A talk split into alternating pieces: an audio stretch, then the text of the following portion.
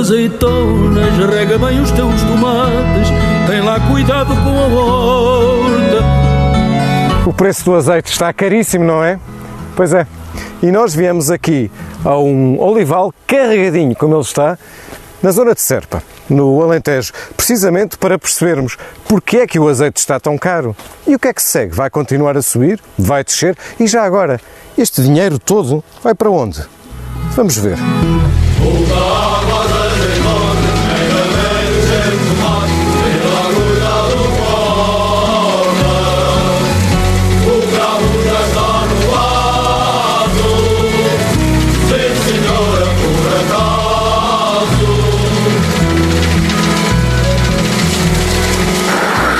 estamos a ver a azeitona a ser descarregada. Este ano há um aumento da produção da azeitona de 20% em Portugal, mas é da azeitona, não é do azeite. A produção de azeite deverá ficar muito semelhante à do ano passado. E porquê? Porque este ano a azeitona tem muito, tem muito peso de água. E porquê? Porque em outubro choveu muito, são chamadas chuvas tardias. Este lagar, um dos mais modernos da Península Ibérica, transforma diariamente toneladas de azeitona. Isto só se tornou possível com a alteração de parte da paisagem alentejana e foi o Alqueva que o permitiu. É que o azeite não se mistura com a água, mas a azeitona não existe sem ela. Dois terços da área do Alqueva estão hoje cobertos por olival. Aí florescem hoje milhões de pequenas oliveiras ordenadas em sebes a perder de vista que nos trouxe ao Queva? Garantia de água, hum, em vez de sermos só a nossa barragem, eh, e garantia de mais terra regada noutros, noutras propriedades onde que não tínhamos acesso à água e passámos a ter. Então aí permitiu-nos ir mudando o paradigma da agricultura onde nós estávamos, nessa, nós e a maior parte dos colegas, né, numa agricultura de sequeiro, passá-la para o regadio, ou seja, de uma agricultura que à época era uh, dependente de subsídios, passarmos do subsídio para o investimento. Eu posso lhe dizer, hum, os subsídios não são 5% num ano mau, não são 5% da, do volume de negócios que entra dentro de uma exploração destas. Houve muitos que optaram por vender ou por arrendar, é? Portanto, fugindo ao risco. Estamos aqui em Marins, o que está à volta, desde 2007 até agora mudou tudo de dono.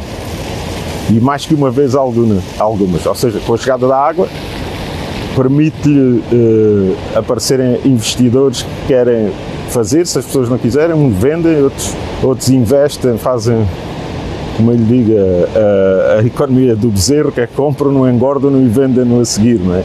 A agricultura já montada, o, o cavalo já ensinado, é só pôr o pé ao estribo e andar. Uma nova forma de olhar para a agricultura as técnicas usadas no campo são agora as mais modernas. A produção aumenta, mas afinal, por que está o azeite tão caro? Assim, o preço do azeite está a subir bastante, essencialmente uh, por causa da seca que existe em Espanha, não é? A Espanha é o maior produtor mundial de, de azeite e já está a sofrer com essa seca desde, desde o ano 2021 este ano é um ano ainda mais acentuado porque, porque não choveu nada em Espanha, essencialmente na zona de Jaén, que é, que é a grande expoência mundial e produtora de, de, de azeitona e propriamente dita de azeite. Uh, e então os azeites acabam por subir bastante, porquê? Porque Espanha tem um decréscimo de 70% em relação ao que geralmente costuma produzir. O clima não é assim tão diferente. Porquê é que em Espanha há essa quebra e em Portugal não há? Bem, em Espanha há essa quebra essencialmente porque eles, eles vivem de um sistema de, de sequeiro, não é? Que não tem olival tão moderno como nós temos. Uh, o Alqueva, quando, quando, quando foi realizada a obra do Alqueva, Alqueva tinha capacidade e tem capacidade para aguentar entre 3 a 5 anos de seca extrema. Estamos na bodega. Aqui, cada um destes depósitos leva 145 mil quilos de azeite e aqui há 65 depósitos. Este é um dos maiores lagares da Península Ibérica. Nós, em Portugal, produzimos cada vez mais azeite e produzimos azeite de elevada qualidade. 95% do azeite português é extra virgem. Acontece que na lista dos maiores produtores mundiais estamos em sexto lugar. Espanha lidera. É um mercado muito maior. Em área de olival, Espanha tem mais de sete vezes a área portuguesa e, portanto, grande parte do preço é formado não cá, mas lá em Espanha, é aí que se decidem os preços internacionais do azeite e toda a gente em todo o mundo está neste momento a pagar muito mais pelo azeite. No fim, a prova e a classificação em extra virgem, virgem ou lampante. Estamos aqui já na fase, praticamente no final Exatamente. da fase de produção. Já vimos a produção toda e agora chegámos aqui à. Sai daqui azeite. Aqui já sai, já sai azeite. E o que é que se faz aqui então? Nós aqui nesta, nesta, nesta fase, nesta sala, o que fazemos é todo o azeite que é produzido no, no lagar passa por estes 10 aclaradores. Nós chamamos aclaradores. Aclaradores. Aclaradores para aclarar no fundo e para, decantar, para deixar o azeite repousar. Como nós todos, como nós é todos como se sabemos. ficasse aqui o depósito Exatamente, em baixo. o azeite, o azeite- os antigos ao diziam, diziam que o azeite vai ser para cima, então nós ainda fazemos uma purga, ou seja, tiramos alguma impureza e umidade antes de ir para o armazenamento já definitivo, não é? Pois é aqui que se vê também que se Aqui- faz a, a prova. Exatamente. Nós aqui o que é que fazemos? Tiramos uma, uma, uma amostra de todo o azeite que é, que é, que é produzido. Esta ofereço-lhe. Obrigado. E, e, é aqui, e é aqui nesta fase que nós conseguimos, classificamos este azeite. Classificamos a nível organolético, a nível de prova, como, como, é, que, como é que nós sentimos o, o frutado, eh, se vemos algum defeito. Nós geralmente começamos por fazer um, uma fase mais olfativa e depois, depois provamos o azeite. E é aqui também que fazemos uma classificação química, mandamos este azeite analisar, para nível se tem pesticidas, contaminantes, que é para depois termos a, termos a certeza que este azeite está mais, mais que próprio para consumo. É aqui que sabemos se é extra virgem. Exatamente, é Se que nós fazemos esta avaliação organolética, tanto a nível de acidez como de prova, para ver se este azeite este é, em, em, onde é que está classificado. Extra virgem, ou virgem, ou então azeite lampante. Como é que eu agora sei se este é extra virgem? Vamos provar.